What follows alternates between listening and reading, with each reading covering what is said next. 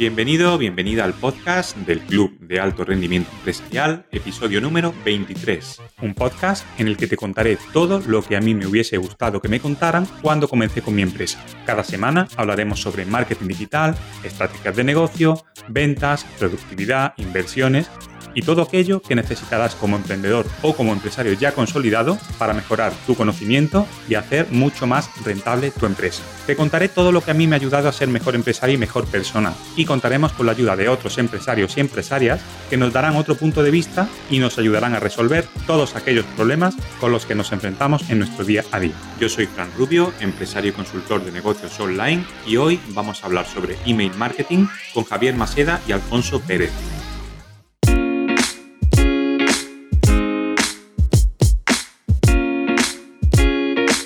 El email marketing es una estrategia de marketing directo que se basa en el envío de comunicaciones mediante el correo electrónico a cada uno de los contactos que tengamos registrados en nuestra base de datos.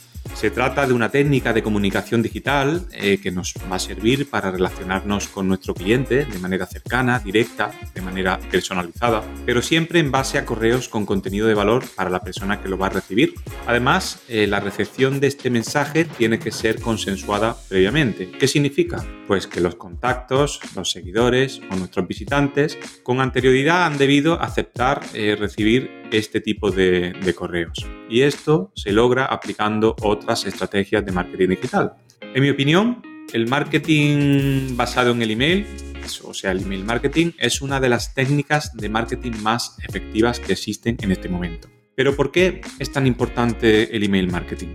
Definitivamente la importancia del email marketing radica en que permite una enorme cercanía con el cliente y con, nuestros clientes potenciales. Y ese trato tan directo pues permite informarles y presentarles de forma muy personalizada cada uno de nuestros servicios o de nuestros productos o lo que queramos comunicar. El email marketing nos da la capacidad de conocer a nuestros seguidores y enviarles justo las ofertas que necesitan. Y esto es una de las técnicas para convertir las visitas web en clientes. Para conseguir esto, lo de, me refiero a lo de enviarles justo las ofertas que necesiten, pues lo conseguimos gracias a una cosa que se llama segmentación, es decir, clasificar a los emails de estos clientes potenciales según sus preferencias, sus gustos o la clasificación que nosotros queramos aplicar en cada momento. Esto al final no es muy complicado, se puede automatizar todo de manera que se vaya construyendo una base de datos muy optimizada para ofrecer a cada cliente potencial lo que más creemos que le puede interesar. En este episodio del podcast exploraremos temas que son poco habituales en el ámbito del email marketing y analizaremos cómo este canal de comunicación se ha consolidado como uno de los más eficaces para aumentar la lealtad de los clientes y por ello impulsar las ventas. Además, evaluaremos la, situación actual del marketing digital y examinaremos los diferentes contextos en los que nos encontramos ahora, en estos momentos, para determinar qué estrategias de marketing digital o de email marketing son las más adecuadas para cada uno de ellos. ¿Comenzamos?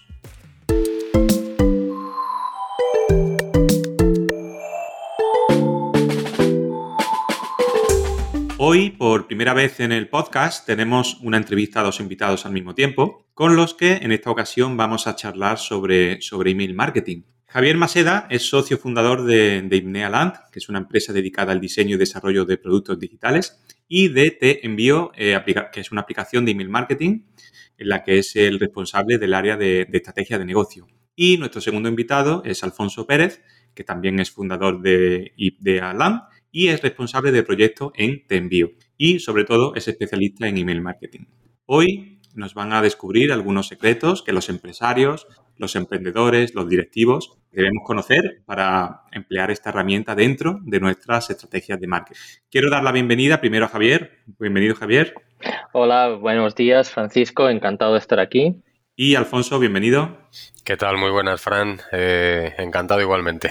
Bueno, muchísimas gracias por, estar aquí hoy. A ver, esta es la primera, el primer episodio que grabamos así un poco, un poco a dos invitados. Creo que va a ser divertido. Y si os parece, vamos ya directamente al tema que, que, hoy vamos a tratar del email marketing, ¿vale? Yo, Alfonso, quería hacerte la primera pregunta. Oye, ¿realmente ¿Tú crees que funciona el email marketing? ¿No es una tecnología ya que, es ya muy antigua? Porque al final, oye, llevamos utilizando el email muchísimo tiempo, ¿no? ¿Realmente funciona todavía?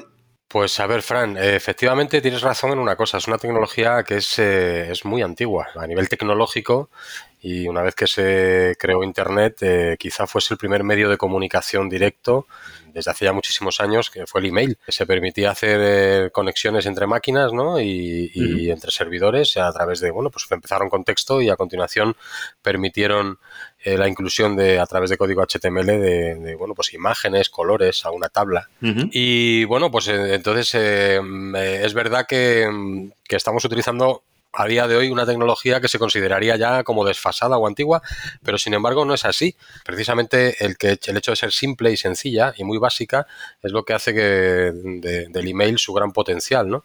A día de hoy solo tenemos que fijarnos, por ejemplo, eh, bueno, pues que se está utilizando el correo electrónico para operaciones, de las operaciones más importantes que hay en la vida de una persona, lo que es una compra, lo que es eh, un recibo, un justificante, eh, un mensaje, se sigue utilizando el email y, bueno, pues en la sociedad hoy en día está muy implantado. Luego hablaremos de comparativas y tal, pero vamos que mm, aún siendo antiguo es a día de hoy es cabecera en comunicaciones tanto los bancos, los comprobantes de recibos, este, ofertas personalizadas, eh, email certificados, eh, todo se, baja, se basa en la misma tecnología, con lo cual sí es cierto que hay que tener en cuenta que hoy en día el email es muy importante en una empresa, es muy, muy, muy importante. Digamos que, que al final es una, bueno, es un medio de comunicación que es o sea, lleva muchísimos años, cosa que, en Internet, pues al final, oye, eh, la cosa, todo evoluciona tan rápido, pero el email sigue, sigue ahí, sigue ahí como una de las estrategias más potentes. Lo que se ha evolucionado es la forma de utilizarlo. Correcto, efectivamente. Antes se utilizaba el mail de una manera, eh, bueno, pues de más de una comunicación personal. A día de hoy se utiliza para muchas estrategias, eh, ya no solamente a, nivel transaccional, es decir, de operaciones, sino también a nivel de, marketing, ¿no? Sí es cierto que hay que tener en cuenta una cosa. El correo electrónico es un, es un, eh, es un símil a lo que sería el correo físico. Es decir, algo te llega a ti, y eso sí es muy importante, quiero destacarlo porque sí es cierto que esa importancia que tiene el email es porque es de las pocas tecnologías donde te llega, ¿no? Es que le pasa como al SMS. Es algo que tú recibes en tu móvil, en tu escritorio, pero acabas recibiéndolo. Y eso es importante y por eso se demuestra que funciona. Porque cuando algo llega a tu casa, cuando algo llega a tu bolsillo, no es lo mismo cuando tú vas a visitar, ¿no? Que tú dependes del estado de, esa persona para que vaya aquí viene, viene, viene a ti. Entonces es, es, importante. Esto provoca que tenga, también es cierto que no dejemos de pensar que aunque hay muchísimas plataformas de comunicación en, día de hoy, el email sigue siendo de las más potentes. Es decir, eh, tiene muchísimo alcance. Y lo que a mí más me importa, que creo que luego lo debatiremos, es que es muy personal. Es decir, si el correo electrónico se sigue tratando a nivel de comunicativo como algo que me están enviando a mí. Ojo, que esto no es un anuncio que estoy viendo en pantalla, esto es algo que me llega. Y eso creo que, sería interesante. Entonces, el email funciona, lo veremos a lo largo de la conversación, Javi también nos va a comentar y veréis cómo, cómo, apostar por tecnologías basadas en correo electrónico a día de hoy sigue siendo muy puntero y muy y muy y funciona un montón, vamos, son estrategias muy muy interesantes. Con herramientas como las que tenéis vosotros de te envío, luego ya hablaremos de ello un poco, se puede personalizar. Esto que tú estás diciendo de la personalización es muy importante porque al final, cuanto más personalices un email, más fácil va a ser que la persona que lo recibe lo abra. Por Correcto. ejemplo, en el asunto, pues se puede poner una, una digamos, una variable, que al final es el nombre de la persona. Entonces, al final, oye, te llega, oye, Fran, he visto que estás interesado en algún producto mío, ¿no? Entonces, oye, la tasa de apertura al final aumenta si tú lo personalizas. Efectivamente. La personalización es una tecnología que se puede implementar en, correo electrónico, en aplicativos como el nuestro, como te envío, y ya no solamente en contenido, a nivel personalización de, bueno, pues eh, saludarte o o poner alguna información muy, muy personal, sino eh, a nivel incluso, eh, estamos hablando a nivel estadístico, poder dar eh, promociones concretas, descuentos muy, muy puntuales o información, incluso hasta imágenes. Tenemos clientes que no mandan la misma imagen a todo el mundo. Entonces es curioso, ¿no? Cómo puedes llegar a personalizar qué imagen recibe una persona, en este caso un hombre, una mujer o si depende de la segmentación que hicieras. Pero sí es cierto que es una tecnología que permite adecuar el mensaje a cada necesidad. O sea que eso es muy interesante. Eso es brutal porque al final, oye, tú no puedes mandarle la misma comunicación a todo el mundo porque no todo el mundo le interesa lo mismo. Entonces, si consigues enviarle lo que le interesa a cada persona en cada momento, va a ser muchísimo más fácil que, lo abran y que, y que puedas vender. Al final se trata de eso, de vender. Efectivamente, la clave de la personalización se basa también en el conocimiento. Eh, estas herramientas te permiten tener un amplio conocimiento eh, estadístico y de uso del correo electrónico y de esta forma te permite poder llegar a personalizar, de tal forma que tú, oye, pues sabes que si nos ha pasado recientemente, ¿no? Tenemos ayuntamientos que harán vistas a las elecciones, ¿no? O, bueno, o, equipos políticos que ellos cuando mandan comunicaciones saben perfectamente si a un destinatario le interesa más una obra pública o le está interesando más una actividad artística y en función de cómo se comporta el público, pues también es cierto que personalizan esos contenidos y llegan a segmentar. Segmentan en tipologías de, gustos o de, o de intereses y acaban enviando la información información que realmente tú quieres. Eso es bueno y malo, como todo, pero bueno, que al final es conocimiento. Luego ya lo que, lo, lo, lo que utilices ese conocimiento para, para comunicar mejor, ¿no? Mejor y con más calidad.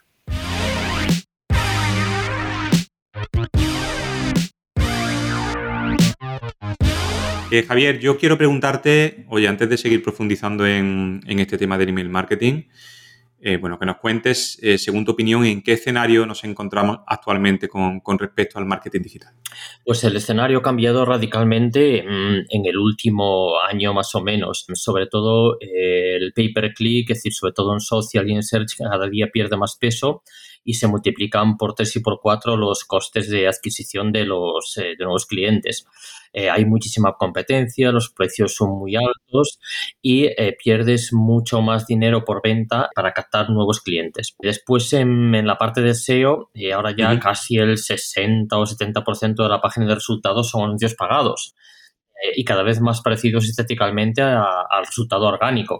Eh, con lo cual, eh, a cada segundo que pasa hay menos oportunidades para captar tráfico en search, orgánico. Es decir, que antes dedicamos la mayoría del tiempo a vender, decir, lo que es performance, y ahora lo dedicamos a crear audiencias con performance más seguras, pero a largo plazo. Entonces aquí lo que estamos viendo es que la inversión se mueve más a estrategias de inbound, marketing, eh, sobre todo también a través del eh, email marketing. Genial. Bueno, entiendo que al final todo esto que, estás contando es porque eh, lo que nos está haciendo ver es que, y es la siguiente pregunta que te quiero hacer, que es imprescindible para las empresas contar con una estrategia de este tipo, ¿no? Sí, eso, eso es. Es decir, los cambios eh, realizados por Google recientemente, sobre todo eso, cambiando la primera página, dando mucha más importancia a la, decir, a la publicidad en vez de al orgánico, la irrupción de nuevos, eh, digamos, eh, actores en, en, esto, en esta en estos términos como pueden ser el chat GPT y todos estos que realmente convierten la búsqueda en Internet en un resultado previamente configurado, es decir, se da algo por cierto y que no te muestran resultados, sino que te muestran simplemente una respuesta a algo que tú quieras, pues ponen entredicho todas las estrategias de SEO, de, pago por anuncios, eh, etcétera, o las pondrá en, un futuro. Entonces, eh, nosotros queremos que actualmente para las empresas es totalmente imprescindible contar con esa estrategia de email marketing, ya que eh, lo que te asegura es tener un canal directo con tus eh, futuros clientes o eh, consumidores. Es decir, una eficacia en esas comunicaciones que no dependan de un tercero, como puede ser Google, una red social como Instagram, TikTok, etcétera. Entonces, es esa comunicación directa con el cliente, que además lleva a un ahorro de coste muy grande. Es decir, el email marketing es mucho más barato que el pagar por anuncios en Google. Y después que el retorno de, la inversión es muchísimo más alto. Es decir, eh, tengo datos por ahí que es alrededor del 3.800%, con lo cual es un canal eh, eficaz. Y después también es una herramienta imprescindible para la fidelización del, eh, del cliente. Es decir, si eh, juntamos en este caso lo que sea la generación de contenidos, la distribución de los contenidos a través de las herramientas de email marketing y eh, como tercer paso la medición de esos contenidos y la adaptabilidad de las estrategias según los resultados que nos haya dado esa medición, pues tenemos una herramienta perfecta para en primer lugar, la captación de nuevos clientes, después la fidelización de los que ya tenemos y un canal directo también de comunicación con ellos. Ajá. Yo no sé si, si estáis de acuerdo conmigo. Yo, bueno, creo firmemente en el email marketing como estrategia principal dentro de una estrategia de marketing, ¿no? Yo creo que lo sabéis, tengo una agencia de marketing y, trabajo con muchos clientes. Y siempre les digo una cosa, hay muchos clientes que nos llegan con, eh, bueno, que tienen muchos seguidores en las redes sociales, que tienen muchas visitas en su web. Al final, esto no, sirve para nada. O sea, que tú tengas muchos seguidores en redes sociales, como tú no tengas una forma de comunicarte con ellos personalmente, no te sirve. Entonces, hay muchos negocios que basan, basan su, estrategia de negocio en vender a través de redes sociales. Y el otro día me llegó una persona que le habían eh, hackeado la cuenta de Instagram y, es que había perdido todo su negocio. Entonces, si, si, si al final basamos nuestra estrategia en en crear un patrimonio, que este patrimonio puede ser nuestra lista de correo, esto ya es nuestro. Esto no pertenece a una red social y esa red social puede hacer lo que quiera. O sea, es que no te tiene ni que preguntar. Seguro que nadie se ha leído la letra pequeña de por qué te pueden suspender una cuenta, pero es que por cualquier cosa que se le ocurra a ellos, ¿no? Entonces, yo soy partidario de, de tener algo tuyo, ¿no? Tuyo, físico. Es decir, una, cuando digo físico me refiero a que está en tu poder, ¿no? Una lista de email al final ya son personas que te conocen, personas que ya saben de ti, que en algún momento han tenido relación contigo y que sabes que en algún momento puedes necesitar alguno de tus servicios, ¿no? Luego ya está un poco la, tasa de apertura, que cómo maximizarla y todo eso.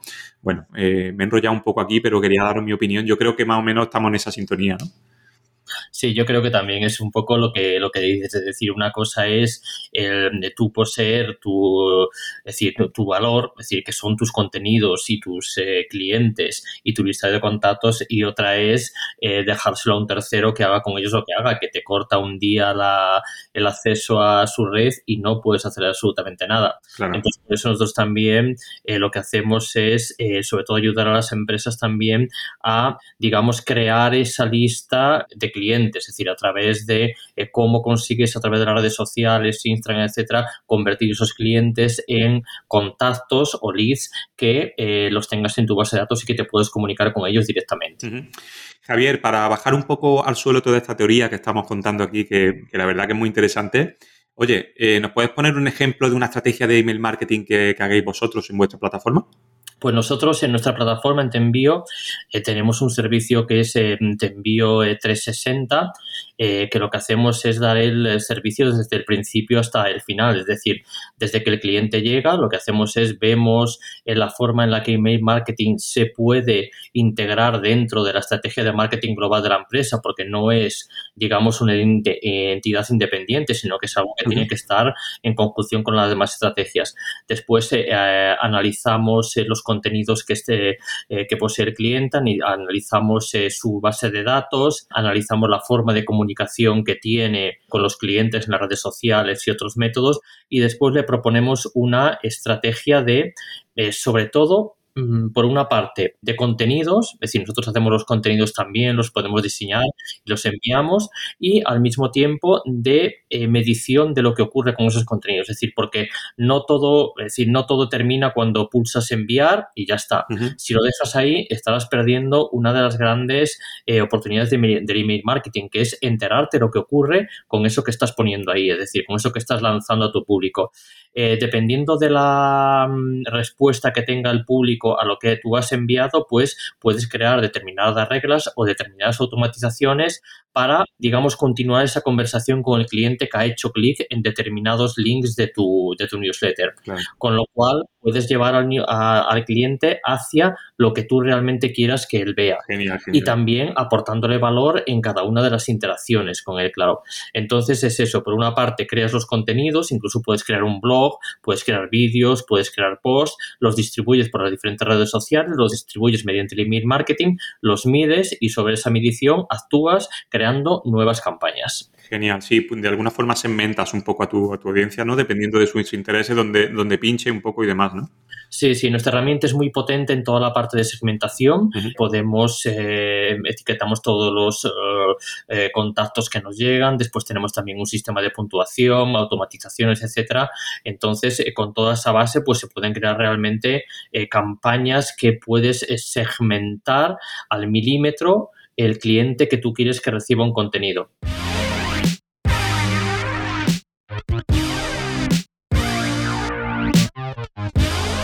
Sí, bueno, al final, digamos, y además esa es un poco lo que, lo que íbamos a pasar ahora. Oye, eh, ya tenemos la base de datos, tenemos los contenidos, pero oye, ¿cómo tenemos que hacerlo para que, para que ese email se llegue bien a destino y, tenga buenos resultados? Porque al final, eh, eso es lo clave, ¿no? Esa es la eterna pregunta, ¿no? De, oye, ¿cómo hago que para que mi correo llegue bien y la gente lo abra y lo lea y, y tal y que cual? Bueno, a ver, yo os voy a poner un poco en situación. Aunque os parezca mentira, a día de hoy, aquí entro una, como tú bien has dicho, Fran, ya tenemos nuestra base de datos.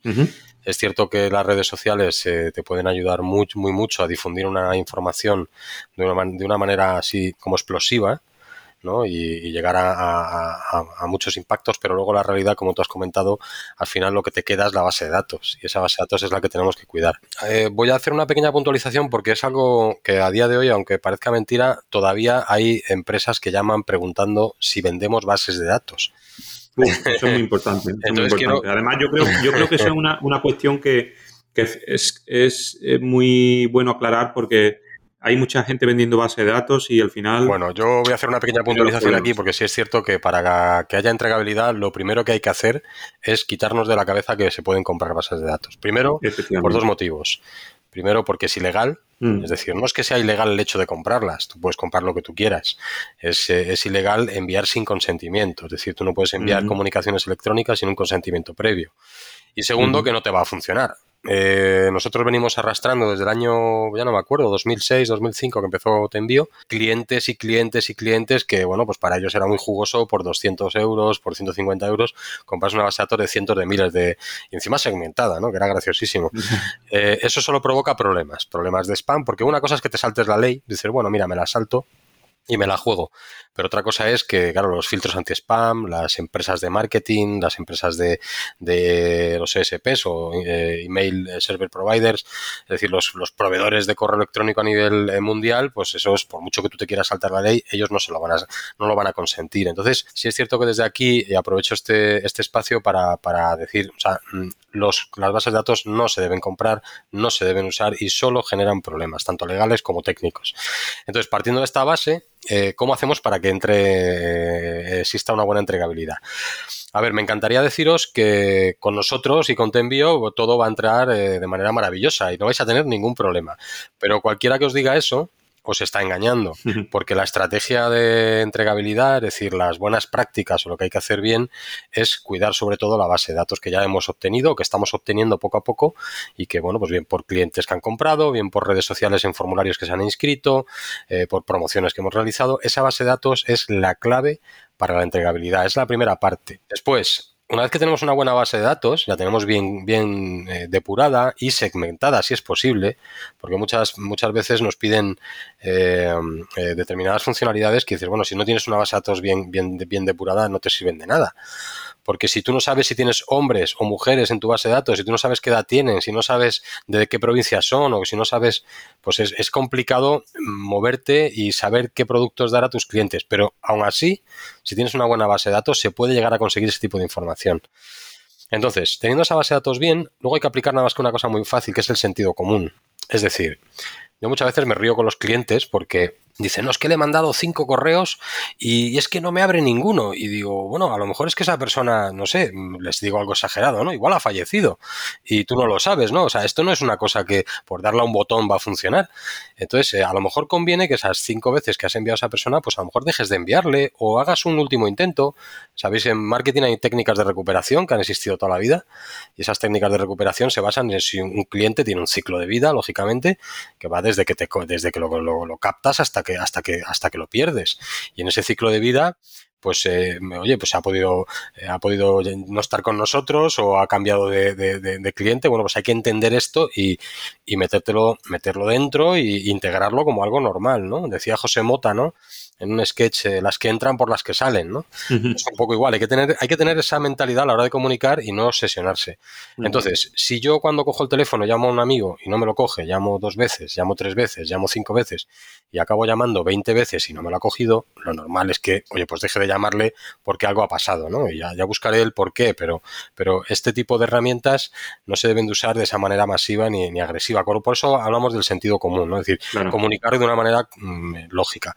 Si te apoyas en herramientas, lógicamente, de emailing, como la nuestra, pues sí es cierto que tienes una, una, parte de optimización y de limpieza de las bases de datos que es automatizada, donde nosotros, por ejemplo, pues oye, cuentas inexistentes, rebotes recurrentes, hay determinados tipos de, de emails que vamos a ir limpiando y vamos a depurar para que tu base de datos esté saneada a nivel técnico, me refiero, ¿vale? no a nivel marketingiano. ¿Qué sucede con todo esto? Que si tú tienes esa base de datos bien depurada y haces unas comunicaciones con sentido común, vas a tener una cosa muy importante que es interacción. Esa interacción es la clave y la llave de la entregabilidad. Mirad, os voy a leer un de esto yo lo llevo recibiendo ya, no sé si mucha gente se ha dado cuenta o no, pero Gmail, por ejemplo, eh, lleva, tengo aquí en pantalla para leeros textualmente, eh, unos mensajitos que me vienen apareciendo a mí desde hace ya un año y pico y vais a entender lo que es la entregabilidad. Muy sencillo. Dice, ¿quieres cancelar tu suscripción a Wetsuite, Outlet, una, bueno, un sitio donde yo compré hace un tiempo? Y me, me pregunta, ¿quieres cancelar tu suscripción a esta empresa? No has abierto ningún correo electrónico de ese remitente durante el último mes. Y me da dos opciones, anular suscripción o no, coma, gracias. O sea, esto es fantástico, porque esto, cualquiera que lo vea, va a entender lo que es la entregabilidad. La entregabilidad se basa, es decir, cada día más. Antes no, antes ponías la palabra, y perdóname un poco por ser un poco así bruto, pero tú ponías la palabra Viagra en el asunto y no te llegaba ningún correo electrónico. A día de hoy eso ya eh, pasa a un segundo plano. Sí es cierto que se siguen utilizando técnicas de, análisis de contenido, pero sí es cierto que se usa mucho más lo que es la parte de entrega, eh, la parte de interacción.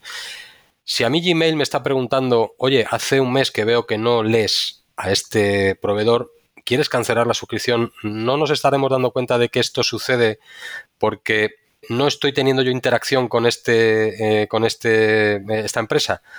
Pues efectivamente, o sea, decir, ya no hace falta que yo cancele la suscripción, no. hace falta que marque el correo como spam, es que las propias herramientas ya están utilizando tecnología muy, muy, muy potente basada en la interacción. Si yo no interactúo, yo no tengo entregabilidad, yo voy a perder esa entregabilidad. Entonces, ¿qué hacemos desde la parte nuestra como herramienta de mailing? Lo que recomendamos siempre a los clientes es, mira, independientemente de que utilicemos las técnicas más depuradas, las autentificaciones tipo SPF de CAIM, de en tus remitentes, autentificación, todo, todo perfecto, provoca esa interacción. Porque si no provocas esa interacción, es decir, no mandes un correo por enviarlo. Mándalo cuando tengas algo que contar, mándalo cuando tengas algo que decir, una oferta realmente interesante, algo que llame la atención y a partir de ahí verás cómo todo fluye.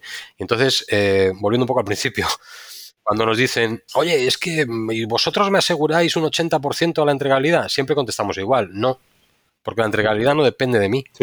Depende, nosotros ponemos lo que decimos el motor, ponemos el coche, las ruedas, el neumático, ponemos eh, la vía, pero quien lo conduce eres tú y la responsabilidad de la entrega finalmente es tuya siempre. Entonces, bueno, pues es un poco lo que siempre recomendamos para que esa entregabilidad sea buena, ¿no? Eh, y luego, lógicamente, entendiendo esto, entenderíamos un poco lo que sería el filtro anti-spam, que es un último pequeño detalle que os quiero comentar. Antiguamente los filtros anti-spam funcionaban, como he comentado hace un momento, en base a contenidos, en base a estructuras, incluso hemos llegado a ver en base a posiciones de, del contenido dentro del email, porque sí es cierto que el mail, como ya hemos dicho antes, es un medio de comunicación que te llega. Tú no vas a por él, sino que el mail te llega y con lo cual es muy peligroso. Y siempre pues hay, bueno, pues de, por parte de los destinatarios, miedo a que si me está mandando un mail el banco, eh, bueno, pues eh, me esté intentando suplantar la identidad un hacker o algo así.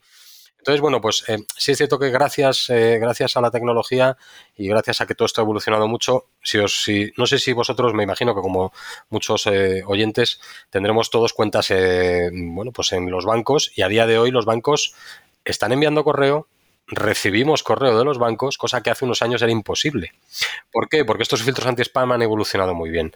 Han evolucionado sabiendo que la interacción, y vuelvo otra vez a ser pesado con esto, es la clave. Si tú me mandas un correo, si yo te respondo, no tengo por qué bloquearte. Esa es la clave. O sea, entendiendo esto, entendemos que luego apoyarte en un buen motor, un buen chasis, unas buenas ruedas para, circular bien es la clave para, entregar. Es decir, un buen proveedor y eh, unas buenas técnicas y una buena limpieza de base de datos y optimización.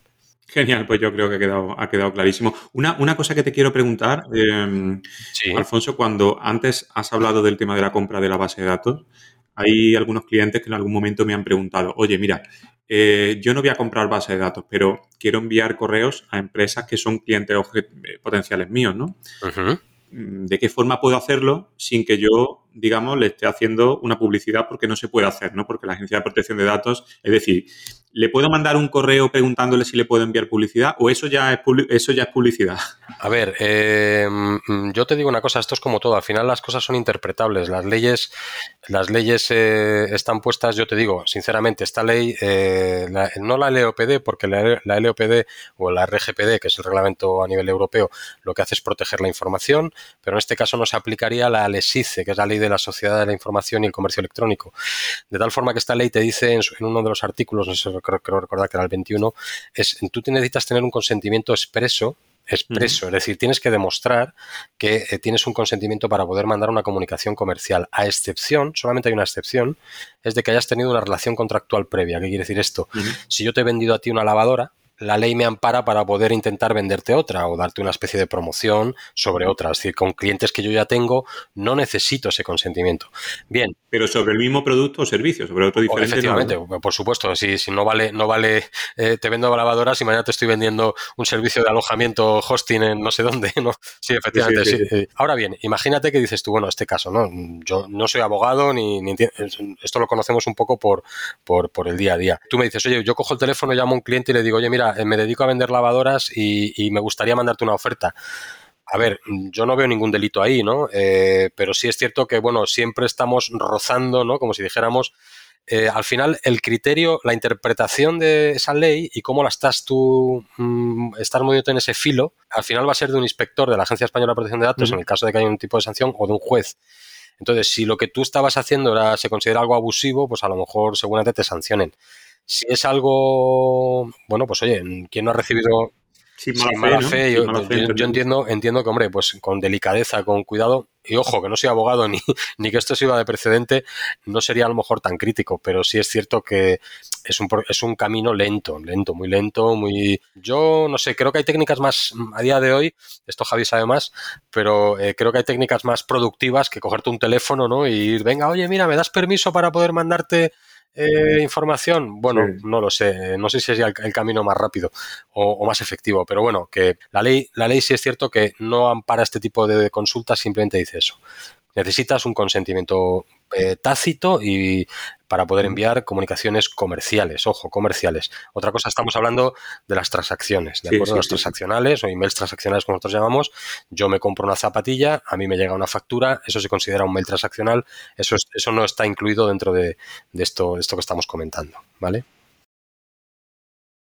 Sí, bueno, eso es interesante porque al final es que esa pregunta es bastante recurrente. Sí, es recurrente. recurrente Entonces, bueno, yo creo que queda más, o menos claro. Al final, siempre hay quien te dice, bueno, pero es que yo no le estoy enviando publicidad, yo le estoy preguntando si, si te puedo enviar, pero claro, ahí ya viene tu página web y ahí, oye. Pero ¿cuál es el fin? Claro, ¿cuál es el fin de esa llamada? Vender, ¿no? Claro. Entonces, si cogemos a alguien que juzgue todo esto y diga, pero vamos a ver, me da igual. no es que sea tu primo y que hola, ¿qué tal estás? ¿Cómo está la familia? Y aprovecho para decirte que estoy trabajando en una empresa, ¿no? O sea, tú estás llamando para pedir un consentimiento mm. para vender un producto. Entonces, es una línea delicada, la verdad que es delicada. Yo no me atrevería a decirte si, es, si se puede o no se puede hacer, pero sí es delicada, es delicada.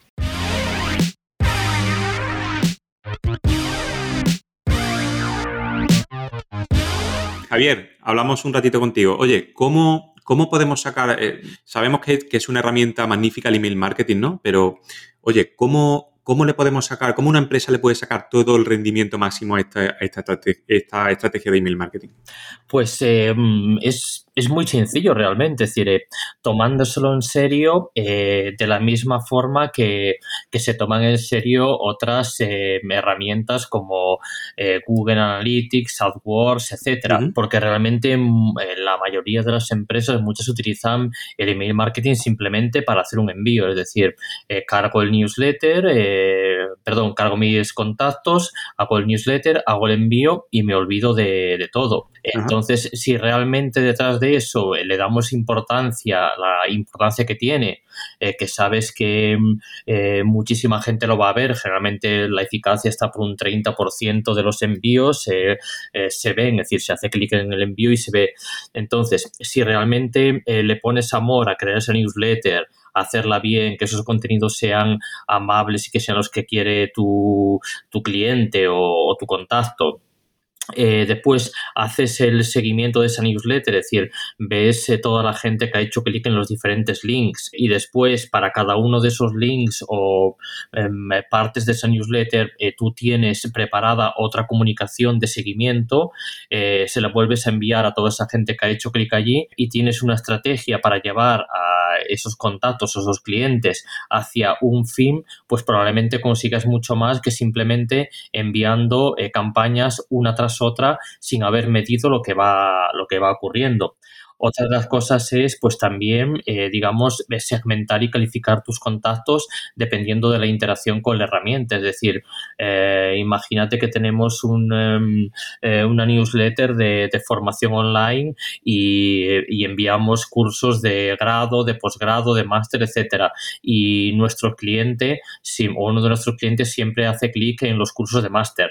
Está claro que le interesan esos y no los otros. Entonces, limpia, es decir, el mejor dicho, etiqueta a ese cliente como que le interesa más y no lo demás y focalízate en venderle ese tipo de, de curso. Entonces vas a conseguir mucho más así, es decir, digamos, eh, segmentando y viendo hacia dónde vas a ir que no eh, enviando indiscriminadamente. Pero claro, todo esto es eh, un trabajo equivalente también a lo que es pues llevar redes sociales, llevar AdWords, Analytics, etcétera. Después, por otra parte, también están los contenidos, es decir, eh, una estrategia de email marketing sin una estrategia de contenidos por detrás, pues tampoco tiene mucho sentido. Es decir, tienes que crear contenidos para, eh, para llegar a un objetivo que tú te has marcado previamente. Entonces tienes el objetivo de vender, por ejemplo, cursos máster, tienes que preparar los contenidos adecuados para poder vender eso. Y como decíamos antes, eh, no vale la pena, es decir, eh, ni comprar base de datos ni eh, copiar y pegar emails que te encuentres en páginas web, porque al final el contenido que le vas a dar o el newsletter que le vas a dar, el usuario no lo quería y no te va a hacer caso. Entonces lo mejor es eh, conseguir esos contactos a través de eh, acciones interesantes para el cliente. Imagínate que tú regalas cursos o pones cursos cortos eh, de diseño de cualquier cosa en redes sociales como Instagram, TikTok, etcétera, y consigues que a través de esos mini cursos, lo que sea, se vayan inscribiendo en tu base de datos para que al final obtengan un curso mayor. Entonces es un poco el círculo completo eso que es los contenidos retroalimentan nuestra base de datos, la cual nosotros vamos, eh, digamos, haciendo o fidelizando, mandándoles contenidos que también les interesen para que al final esos clientes o esos eh, leads se conviertan en clientes nuestros. Entonces eso es un trabajo. Tengo, tengo una curiosidad. Em, bueno, entiendo que, es un factor determinante para que el email se abra, ¿no? Para que haya una apertura, eh, el asunto, ¿no? Lo que ponemos en el asunto entiendo que es quizá de lo, de lo más importante, aparte de que ya lleves un historial con, esa persona que te ha abierto los emails anteriormente y demás. Pero el asunto entiendo que es muy importante y, y puede ser un factor determinante a la hora de tener una tasa de apertura mayor. Yo quiero preguntarte, Javier, entiendo que depende un poco también de, la base de datos, de un poco de la temática y, del tipo de empresa, pero ¿cuál es la, tasa de apertura aproximada que puede estar bien para una base de datos? Pues eso lo sabe mejor Alfonso, te lo contesto ahora, pero... Vale. Sí, sí, sí. Bueno, esa es la pregunta del millón también. Eh, después de la, compra de base de datos, quizás sea, sea la segunda pregunta. Oye, ¿qué, ¿qué, es una base, qué es una apertura? Pues mira, te voy a dar, te voy a dar una respuesta, la respuesta fácil y luego la respuesta de verdad. Vale. La fácil, eh, cuando un cliente nos llama y nos pregunta, oye, ¿qué, qué, consideráis? Porque mucha gente se sorprende, ¿no? Que nunca ha usado una herramienta de, email marketing y de repente se sorprende porque tiene una tasa de apertura del 5%, ¿no? dice, ¿cómo es posible que de cada 100 contactos que tengo eh, solo me abran el 5%? Y entonces eh, ahí viene esa pregunta, ¿no? ¿Cómo, ¿Qué consideras tú una tasa de apertura correcta? Bien, nosotros a nivel genérico lo que solemos decir es que aproximadamente entre el 10 y el 20% de aperturas es lo que se considera como una tasa eh, óptima. Pero esto es mentira. Me explico. A ver, no es que sea mentira, eh, no es real del todo. Nosotros tenemos, por ejemplo, clientes como, por ejemplo, colegios eh, profesionales, donde los colegios profesionales tienen unas bases de datos hiper bien depuradas y donde el colegiado le interesa mucho la información que se le envía porque siempre va en beneficio de ellos. ¿Qué sucede? Que estamos hablando de ratios de apertura del 60-70%, o sea, es una brutalidad. Es una pasada. Eh, esto mismo lo trasladamos a empresas, por ejemplo, de e-commerce Y en el e-commerce, donde son empresas que están enviando constantemente ofertas, esas tasas se reducen entre el 2 y el 5%. Claro. Entonces, eh, yo siempre digo lo mismo, es que depende mucho, depende mucho de quién comuniques, qué comuniques y cómo lo comuniques. Si, si, a, ti no te, si a ti no se te espera, mira, te voy a contar un ejemplo y lo vais a entender muy fácil. Nosotros teníamos un cliente, bueno, tenemos un cliente que se dedica a temas de viajes, y con el respecto al asunto, una vez nos llama y nos dice, oye, mira, es que tengo el asunto que siempre, siempre él pone una oferta que es eh, 50% eh, de descuento en vuelos a Londres, ¿no? Por ejemplo. Entonces, bueno, pues eh, eh, es una especie de recurrente mental que te va entrando y tú siempre ves el 50% de descuento pues, a Londres, a Ámsterdam, a no sé dónde. Entonces, al final generas, dentro de tu base de datos, generas una especie de, de bueno, pues ya, sí, ya está aquí la empresa esta, ¿no? Con el 50% de descuento. Y como que, bueno, pues lo dejas ahí yo le propuse lo siguiente, le dije, digo, mira, ¿por qué no haces una prueba? Digo, no es lo mismo un 50% que un 2 por 1 Digo, es lo mismo, ¿no? Pero lo dices de otra manera. Dice, ah, pues sí. Y le, yo, a ver, yo no soy experto en marketing, me refiero, no, no, no, no, no, pero bueno, el sentido común te dice, oye, cambia un poco de, de contexto, cambia ese asunto y a ver qué pasa. Bueno, pues efectivamente cambió ese asunto, le puso esa semana un 2 por 1 y sus estadísticas se dispararon. ¿Por qué? Efectivamente, es una reacción natural. La base de datos te está, haces una especie de mini branding, ¿no? Cuando tú recibes correo y no lo abres, no quiere decir que no es que ya no estén interesados, simplemente que, bueno, pues has recibido el correo, no lo has abierto en ese momento porque no te ha interesado, porque ese asunto eh, efectivamente eh, no, no, no, te ha, causado ese impacto como para abrir el correo. Bueno, pues el hecho de cambiar simplemente una, una palabra, ¿no? Es decir, un 50% a un 2 por 1 provocó que esa estadística subiera bastante. Entonces, bueno, pues depende un poco la estrategia que utilices y depende un poco de la base de datos a quien te dirijas. Se puede considerar un 60% un resultado bueno, un 50% para una empresa de e-commerce sería una bomba y para un, a lo mejor para un colegio profesional pues eh, sería a lo mejor una, una debacle, porque ellos llegan al 60-70%. Entonces, bueno, pero vamos, que así a nivel genérico, a esa pregunta que estás haciendo, Fran, normalmente ya un 10, un 20% se puede considerar una, una, una buena cifra. Bueno, este, este podcast se envía a una lista de correo.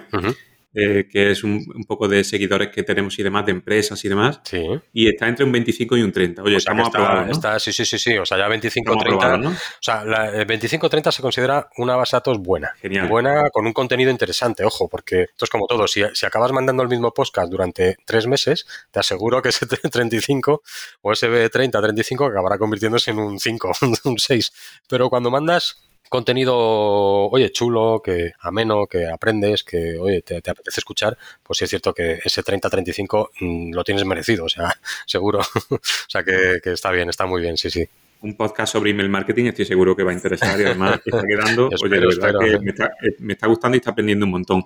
Alfonso, eh, hay muchas herramientas eh, que son gratis, ¿no? Dentro del marketing digital y del, email marketing. Si alguien que nos está escuchando dice, oye, pero yo tengo muchas herramientas gratuitas, ¿por qué tengo que pagar por una herramienta de email marketing? Que además he visto vuestros precios y son baratos, ¿eh? O sea, también tengo que decirlo. ¿Por qué tenemos que pagar por ello? bueno, si hay otra gratis. Sí, a ver, em, yo te cuento un poco la situación. Nosotros venimos, es cierto que el email es un, venimos de una historia bastante negra, porque bueno pues han hecho verdaderas brutalidades con tema de antiguamente no existían redes sociales no había no había otra manera de comunicar a nivel digital que no fuese el email eh, o el SMS pero el SMS era extremadamente caro no qué sucede que venimos de esa especie de historia negra y el email ha tenido como una especie de infravaloración con respecto a, a las tecnologías actuales. ¿Por qué tengo que pagar por una herramienta de mailing? Bueno, a ver, ¿Me puedo utilizar un software gratuito? Sí. ¿Me puedo montar yo una especie de chiringuito en casa e empezar a enviar correo? Sí. Pero sí es cierto que vas a tener una serie de problemas eh, que nosotros mm, resolvemos. Lo primero es la optimización de base de datos, es decir, eh, sí es cierto que las bases de datos, si tú vas a dedicar un tiempo en optimizarlas, nosotros hay parte que te lo vamos a hacer. También es cierto que te vamos a dar una información estadística que necesitas una tecnología, eh, no es que sea una tecnología puntera ni nada, o sea, decir, cualquiera puede, puede, puede hacerlo, de hecho hay manuales de, eh, por ahí de cómo hacerlo, pero sí es cierto que eso requiere unos mantenimientos. Y eh, principalmente esa información estadística que te vamos a dar te la damos eh, en base pues eso a, unas transacciones que hacemos nosotros y que bueno pues utilizar tenemos muchísimos clientes que vienen de, usar con Gmail su límite máximo diario, ¿no? Nosotros no te ponemos límites, y es cierto que las herramientas no, se, no acaban poniendo límites, sino que básicamente lo que tú quieres contratar. Entonces, eh, el email es una tecnología antigua, es fácil de implementar, pero difícil de llevar. Eh, que te clasifiquen como spam, que te metan en una lista negra, eh, que tengas un bloqueo. Esto seguramente que haya muchos oyentes que lo han sufrido. Nosotros hemos tenido muchísimas empresas que nos han llamado, oye, nos han cerrado el correo, no, no sale ya ningún tipo de correo. Yo sí pagaría, por el precio que tiene el email, sí pagaría para externalizar este servicio, sobre todo para marketing. Porque, ojo, si tú estás enviando presupuestos, estás enviando facturas, estás enviando cosas importantes en tu empresa, no, no te la juegues con comunicaciones masivas a través de tu propio sistema, eh, porque es el coste es mínimo y la rentabilidad la sacas rápido. Es muy, como ha dicho Javi antes, el ROI es brutal, y entonces no merece la pena. Ahora bien, a la pregunta de por qué me tengo que gastar dinero y por qué tengo que invertir dinero en estrategias de marketing por correo electrónico, que es un poco la segunda parte, pues efectivamente, o sea, decir, a día de hoy eh, las estrategias a corto plazo, ¿vale? Eh, que son las que son marketing, la automatización de marketing, ¿no? Lo que sería, oye, pues alguien me intenta comprar y yo a través del email puedo rápidamente intentar, pues eso, suplir un abandono de carro, eh, recordatorios a los dos días, no ha, no ha, finalizado la suscripción, intento animarle. Esas, esas estrategias herramientas como la nuestra las tienes, eh, lo tienes automatizado, con lo cual es muy cómodo, ¿no? Es muy cómodo el poder eh, con cuatro clics o cuatro, de hecho, bueno, luego te contaremos un poco, pues poder montártelo, ¿no? Y olvidarte de esto. Eh, a largo plazo, pues, oye, pues creo que es una inversión importante pagar dinero por tener herramientas de mailing, porque lo que hablábamos antes, la interacción con el cliente no basta con venderle una oferta ya a día de hoy eh, lo importante, y ya preguntémosle al señor Gmail, ¿no? ¿Por qué me sacas este mensaje de que ya hace un mes que no te leo, ¿no? ¿Eres infiel o qué? Pues esto es igual, ¿no? O sea, a largo plazo, oye, montate una estrategia de mailing, eh, de, marketing de contenidos, de fidelización, utiliza el correo para comunicar porque te va a venir muy bien. Entonces, a lo mejor no es algo a, muy corto plazo, pero sí a largo. Entonces, a ver, el pagar por John es una, es una de las preguntas que cuando me ha pasado, ¿eh? me han llamado, oye, hijo, yo tengo un primo y tengo un cuñado que esto me lo monta con un PHP mailer y tal, y en dos minutos en el servidor, y yo, sé, yo siempre digo lo mismo, hazlo. Hmm. O sea, eh, fenomenal, lo tienes, eh, lo puedes hacer sin ningún problema. Ahora yo no lo haría, porque esto es lo típico, es decir, si esto costase mucho dinero, claro. pues vale, pero es que tiene un coste relativamente, la verdad que es cierto que casi casi llegamos a la palabra ridículo, ¿no? Porque es muy, muy, muy, muy, con, el retorno que llegue, puedes llegar a tener, ¿no? Con lo cual, por eso creo que es importante invertir un poquito en esto. A mí me llegan eh, algunos clientes que me dicen, mira, me han metido la IP, mi, mi dominio en una lista negra, ¿no?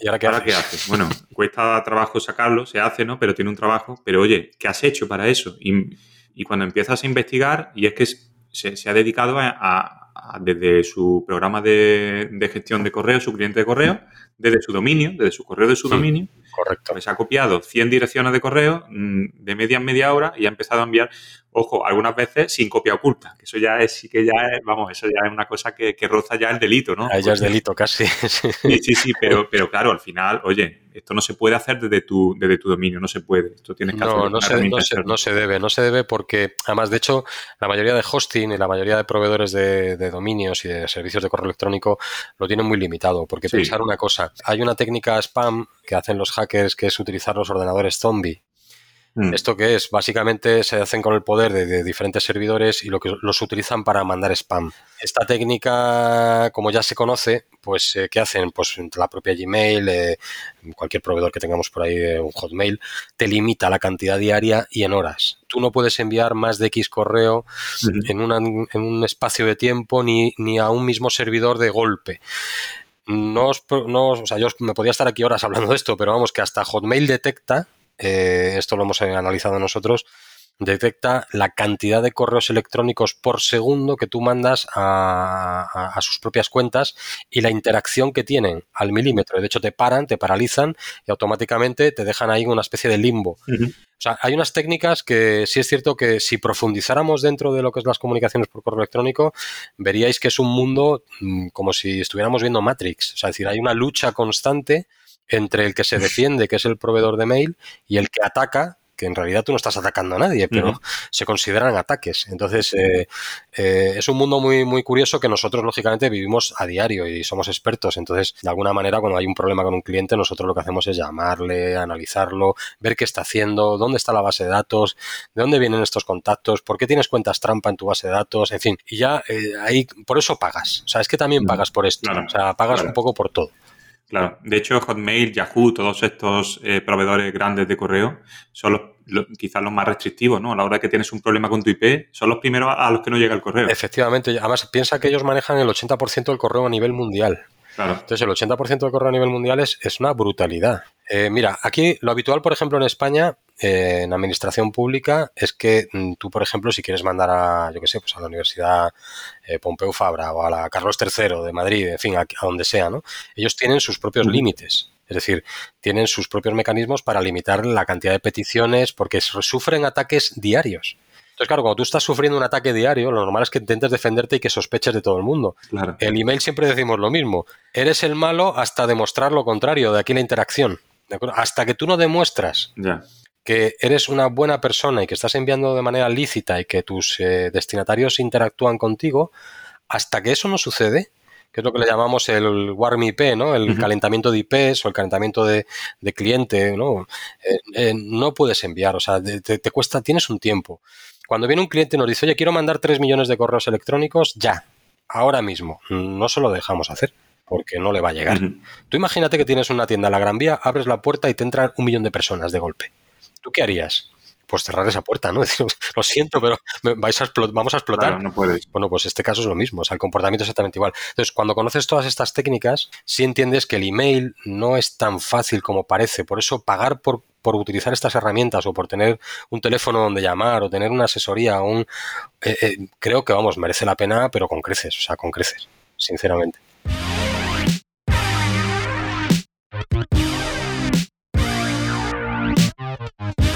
Eh, Alfonso, bueno, hemos hablado antes de que totalmente prohibido comprar base de datos, de eso Correcto. nos olvidamos totalmente. Correcto. Pero eh, hablando un poco de temas legales, eh, hay una obligatoriedad de alguna manera de, cuando tú haces un envío de email, ¿no? Un envío promocional o, o en tu plantilla de emails, siempre tienes que poner una, un, link, ¿no? Para poder darte de baja en un solo paso, ¿no? En, la parte de abajo. Sí. es obligatorio, ¿verdad?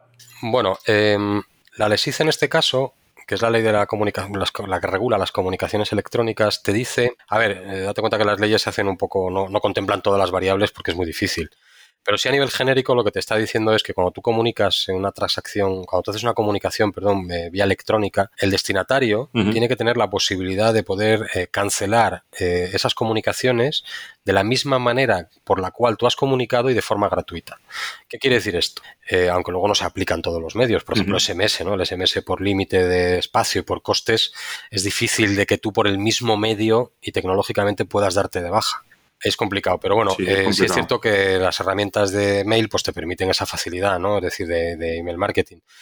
Tú, de alguna manera, si le facilitas al, lo que se trata es de no buscar problemas y de no, no ser eh, insistivo para que evitar una denuncia o evitar un problema a un cliente, un cliente enfadado.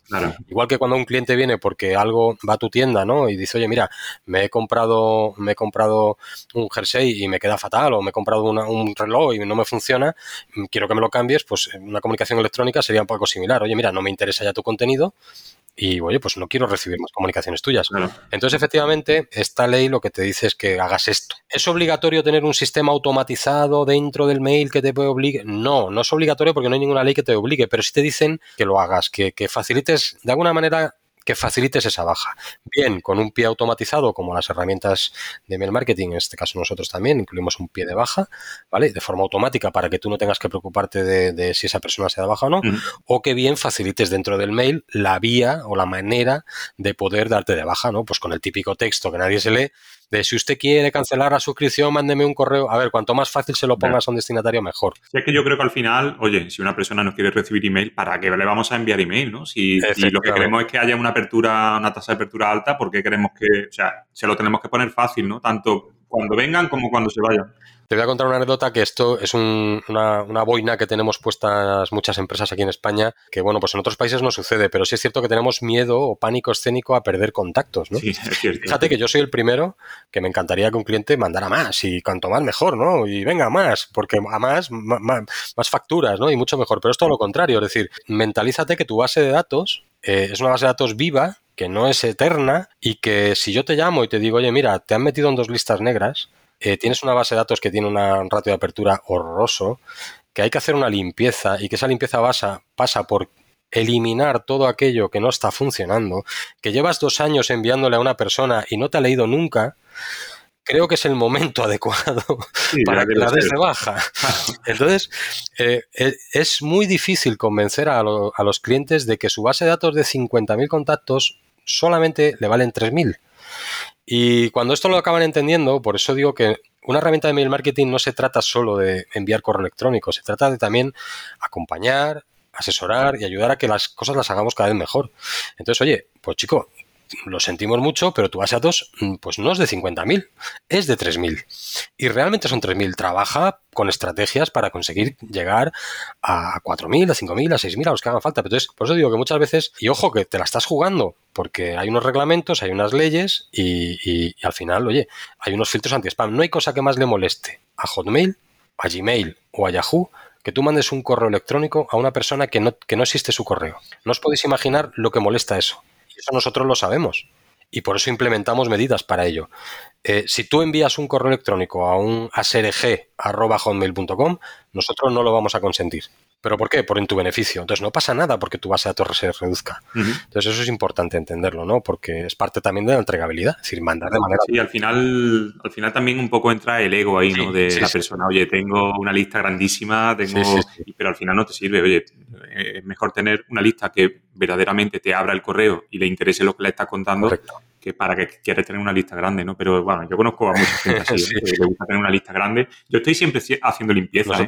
y debería hacerlo más a menudo, pero, pero y, de hecho cuando, cuando hago envíos siempre tengo de suscripciones. Claro. Siempre que hago un envío tengo tres, cuatro personas que se dan de baja, pero luego durante la semana se apuntan dos, tres, cuatro, en fin, es una, lo que tú has dicho, en una es una herramienta que está viva, viva. Eso es, entonces no, no, no, pasa nada. O sea, tú, tú pones un tweet en, Twitter y, oye, pues habrá veces que te lean muchos, otras veces que te lean poco, a veces que se genera debate, a veces que no, pero no te tienes que enfadar por esto. O sea, decir, al final es un medio vivo y, el email igual. Es que parece que tenemos un email y nos da como terror perderlo, ¿no? Estoy perdiendo un cliente, ¿no?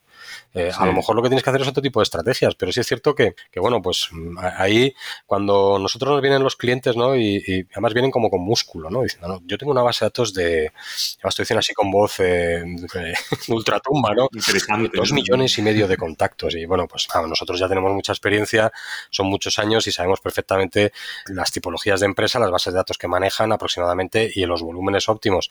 Entonces, no pasa nada y de hecho, bueno, pues se lo solemos decir, ¿no? Oye, mira, lo normal es que esta base de datos no esté muy depurada, hay que hacer una especie de, de como si dijéramos, de análisis de esa base, empezar poquito a poco, ver cómo funciona, si tienes problemas, si no, y poquito a poco, pero vamos, que bueno, pues para eso estamos, o sea, para eso se paga también. Sí, sí, totalmente, totalmente. Bueno, a ver, estamos ya un poco acabando, ¿no? Llevamos ya casi una hora hablando de email marketing. Yo, yo, creo que es interesante, pero eh, tampoco nos queremos hacer pesados. Sí, sí quiero hacer una última pregunta que creo que es bastante importante. Oye, eh, hablando sobre el tema de, protección de datos, que es súper eh, mirado ¿no? En, España por lo menos, cuando nosotros tenemos una base de datos y está en vuestros servidores, ¿eso cómo funciona? Porque al final es como que os estamos cediendo la base de datos o la base de datos es tuya, eh, de, la plataforma, ¿cómo, funciona eso? Vale, ahí sí, bueno, es muy, es muy, interesante esa pregunta porque, bueno, y viene a colación de la... De, hay, hay una ley en Europa que es el Reglamento General de Protección de Datos, es una directiva que todos los países van acoplando a los diferentes eh, a sus diferentes legislaciones a nivel europeo, que es la aquí en España es la famosa LOPD. Esta ley básicamente, porque no me voy a enrollar con esto, es lo que te dice es protege la información.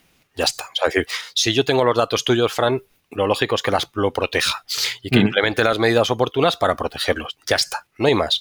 ¿Qué sucede con eso? Que luego entramos en pequeños matices. La ley te dice que, por ejemplo, em, si utilizas servidores fuera del territorio europeo, salvo algunos países excepcionales, eh, pues esos países, sus legislaciones no protegen la información como la europea. Entonces te, piden y te exigen que eh, cuando deposites datos de carácter personal lo hagas en territorios, pues eso, europeos o asociados. Hay una lista por ahí de cuatro o cinco países más, no recuerdo muy bien cuáles son, pero no, está incluido Estados Unidos, ¿eh? ojo, esto es, esto es muy importante. Entonces, eso, entramos ahora, ahora te, doy una pincelada, pero, pero sí es importante tenerlo en cuenta. Entonces, dentro de esa protección del dato, es decir, ¿un email es un dato? Pues bueno, para mí no, pero sí es cierto que ya se está empezando a considerar un dato de carácter personal. Un dato de carácter personal eh, puede ser una dirección física, un teléfono, un nombre, un apellido, algo que identifica a personas, ¿no? Eh, datos de carácter personal, es un poco el concepto. Nosotros siempre recomendamos a nuestros clientes que jamás introduzcan en los sistemas información no relevante para las comunicaciones por correo electrónico. Quiere decir esto, oye, si yo no necesito el DNI tuyo, Fran, no tengo por qué importarlo al sistema.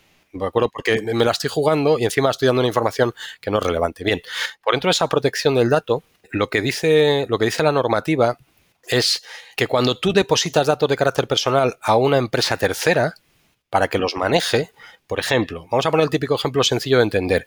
Yo tengo una empresa, tengo cinco trabajadores y utilizo una gestoría. ¿No? Esa gestoría que me está llevando las nóminas, me está llevando, por ejemplo, la información fiscal, etcétera, esa gestoría está manejando datos de carácter personal de mis trabajadores. está manejando, o si nos ponemos, por ejemplo, en una clínica, pues esa clínica maneja también datos de sus pacientes, de los pacientes. ¿Qué me está diciendo la ley? Oye, cuando tú necesites utilizar un servicio, un proveedor de un tercero que maneje tus datos, necesitas firmar un documento que se llama encargado de tratamiento. Y es simplemente un documento en el cual, eh, bueno, pues nosotros como encargados, como proveedor, nos eh, vamos a, te garantizamos o de alguna manera nos comprometemos a proteger esta información, a no divulgarla y a hacer lo que tú necesites que hagamos con ella. Por eso se llama encargado de tratamiento. Es decir, si tú me dices a mi Fran, coge este grupo de contactos y envíales esta comunicación, aunque me lo estás diciendo vía internet con un aplicativo, nosotros como encargados haremos eso que tú nos estás diciendo. Coger ese. Entonces, esa figura legal obligatoria por parte de la, legislación, la LOPD, eh, es interesante. Y es una cosa que cuando se contrata una aplicación de este estilo, eh, hay que tenerla muy en cuenta. O sea, ojo, tú estás moviendo información de, tu, de, tus bases de datos que es delicada. Y cuando contratas una herramienta de mailing, una herramienta de marketing, una herramienta donde tú vas a importar y vas a dejar esta información, a ti la ley te obliga a que a firmar ese, ese documento de encargo de tratamiento. Entonces, hay que tener cuidado con esto porque no todas las herramientas cumplen con esto. Eh, ¿Te la quieres jugar? Yo siempre digo lo mismo. Eh, juégatela, no pasa nada. Ahora, si te pillan, no puedes decir, no, no lo sabía, no, es que mi vecino lo hace, no, es que mi primo. O sea, ojo, intenta utilizar herramientas que cumplan con el reglamento. Empresas europeas eh, que te aseguren que los datos están alojados. Yo cuando encuentro una herramienta mm, a nivel marketing o incluso a nivel personal y no declaran dónde están sus datos, yo ya no, yo ya me, a mí ya me asusta. Porque, claro, eh, mira, no es muy mm. sencillo. Nosotros, por ejemplo, nuestro CPD está aquí en, tenemos un CPD bastante extenso. Tenemos parte en Francia, parte aquí en España. Eh, la gran mayoría está en España, pero claro, nosotros nos, nos aseguramos que nuestro CPD tengan las ISOs 29, las ISOs de seguridad, no sé si es la 21, 21100, bueno, eh, que tenga, que cumpla con los reglamentos, con la LOPD, que sean encargado de tratamiento nuestro a, a su vez. Entonces, eso tiene un coste. Claro. Y eso mismo, eh, te vas a un territorio, bueno, pues en Asia, por ejemplo, o te diría en Latinoamérica, incluso en Estados Unidos, eh, los costes son muchísimo menores porque no implementan lógicamente las medidas de seguridad necesarias. Entonces, la seguridad en los datos eh, cada día, y además cada día más, es muy, muy importante este tipo de detalles hay que tenerlos en cuenta a la hora de contratar herramientas, ¿no? Es decir, ojo, que estamos manejando datos de carácter personal y tenemos un riesgo importante. Que también te digo eh, y esto que no quiere decir, y porque no, lo han consultado, bueno, esto con esto me garantizas que no te van a hackear nunca ni van a entrar en tu sistema. No, no, perdona. O sea, no, no. O sea, yo te digo que yo, si tú tuvieras una inspección de la Agencia Española de Protección de Datos y te empiezan a preguntar dónde estás alojando esa información, cómo la estás manejando, quiénes son tus encargados, porque has tenido una fuga de información o porque alguien te ha entrado, si tú cumples con la normativa, lógicamente la sanción no es la misma. Que si dices, no, mira, me he contratado un hosting ahí en Arabia Saudita y, bueno, por poner un ejemplo, no, tenga nada contra ese país, sino por poner un ejemplo de, un país que, no está incluido en la, Unión Europea y, pues me han robado el, disco y, he perdido la información. Bueno, mm. pues es que pues la sanción va a ser el doble. Claro. Eh, ese es el tema, ¿vale? Un poco. Sí, al final es un poco, oye, el sentido común también, ¿no? Y estar un poco ahí. Que muchas veces lo hacemos de manera inconsciente, pero que, ojo, además espero que este, este tipo de post y este tipo de, de pues sirva también un poco para educar a, a, muchos clientes que a lo mejor no, o usuarios que no son conscientes de esto, no lo saben, ¿no? Dicen, no lo hago por malicia, simplemente por ignorancia. Pues, pues, pues, pues seguro, seguro que sí. Bueno, chicos, a ver, hemos llegado ya al final. O sea, esta charla ha estado súper interesante, ha sido larga, pero, pero, yo creo que interesante.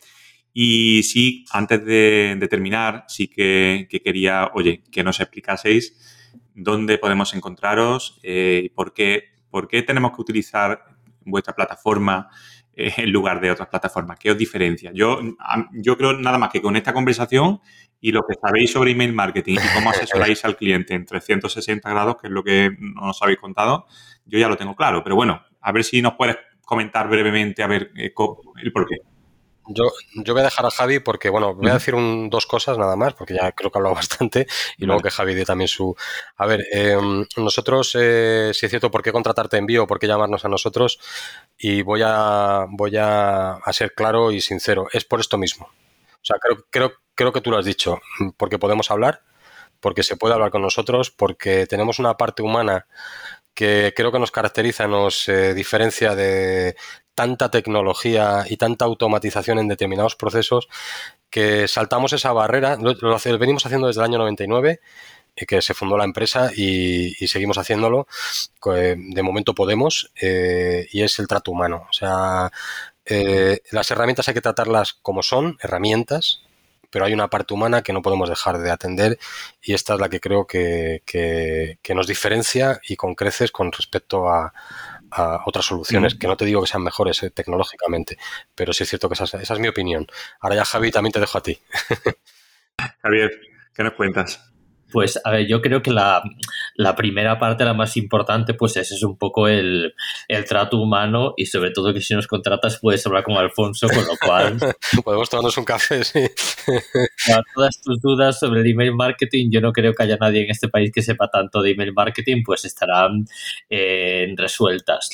Y, sobre todo ese es un poco el trato humano, el, trato tú a tú, el que te damos la mejor solución eh, para, tus, eh, para tu y nosotros hasta ahora éramos una herramienta de, digamos, industrial de email marketing, es decir, nos dedicamos a grandes clientes, grandes cuentas, que somos lo que llevamos mejor, pero eh, a partir de principios de marzo, pues le, vamos a relanzar la aplicación, relanzaremos nuestra página web, eh, ya con, decir, bueno, eh, para captar otro tipo de clientes, todo tipo de público, clientes grandes, pequeños, etcétera. Y un poco lo que tenemos es... Ah, es decir, los servicios que más o menos tiene todo el mundo, pero aparte eh, tenemos unas cosas que nosotros llamamos superpoderes, que son un poco las características únicas que no puedes encontrar en ninguna otra aplicación.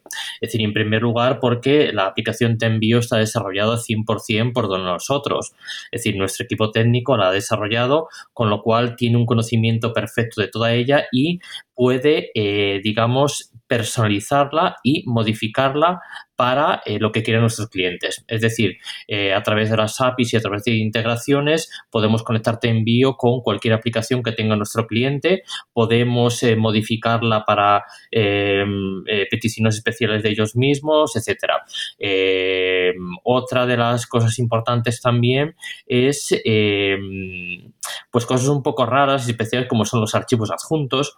Es decir, somos una de las, de las pocas aplicaciones de email marketing que te permite enviar archivos adjuntos que eh, muchas veces por seguridad nadie te lo permite, pero nosotros como trabajamos pues eh, eh, con grandes empresas tipo ING, etcétera, pues ellos necesitaban que los contratos, por ejemplo, se enviaran como PDF adjunto, entonces tenemos un servicio de envío de PDFs adjuntos, perdón, de archivos adjuntos. Después también hemos pasado toda nuestra infraestructura a cloud, con lo cual tenemos una infraestructura de alto rendimiento en cloud, con lo cual nos permite crecer de forma exponencial, es decir, cuanto más necesitas, eh, más tienes por nuestra parte.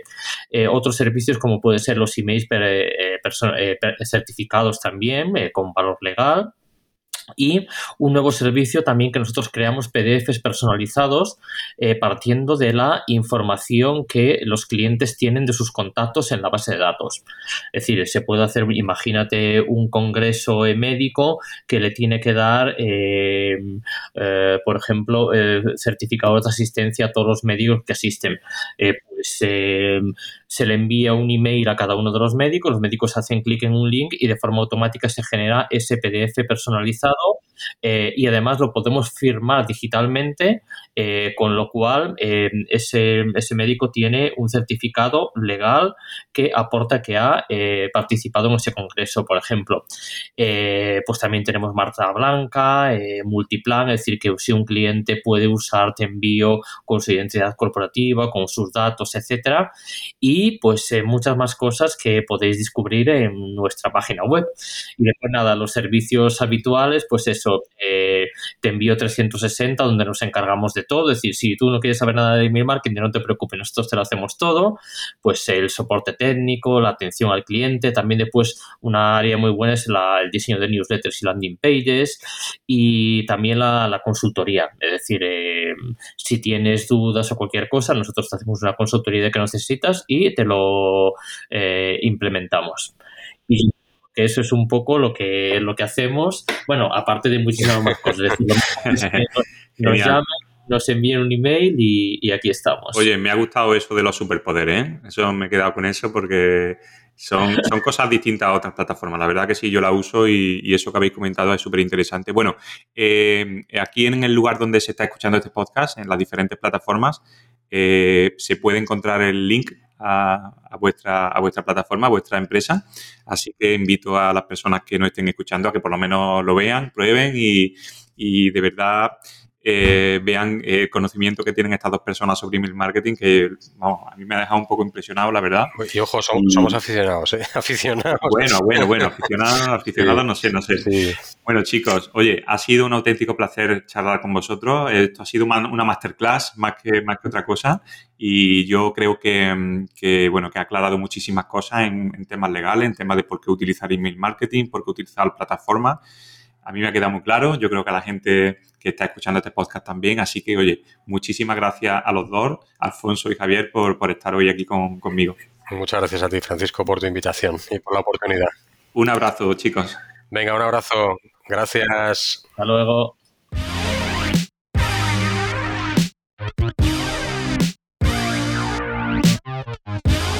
Bueno, llegamos al final de este episodio número 23. Espero que, que bueno, que hayas sacado algo en claro sobre la importancia de, utilizar el email marketing para, tu empresa. La verdad que es muy importante. Yo lo llevo usando muchísimo tiempo. De hecho, este podcast se envía, se envía por email. Seguramente lo habrás recibido por email. Así que nada, espero que, todo te haya quedado un poquito más claro. Y hoy no me voy a enrollar mucho porque, bueno, ya te lo conté la semana pasada. Tenemos nueva web.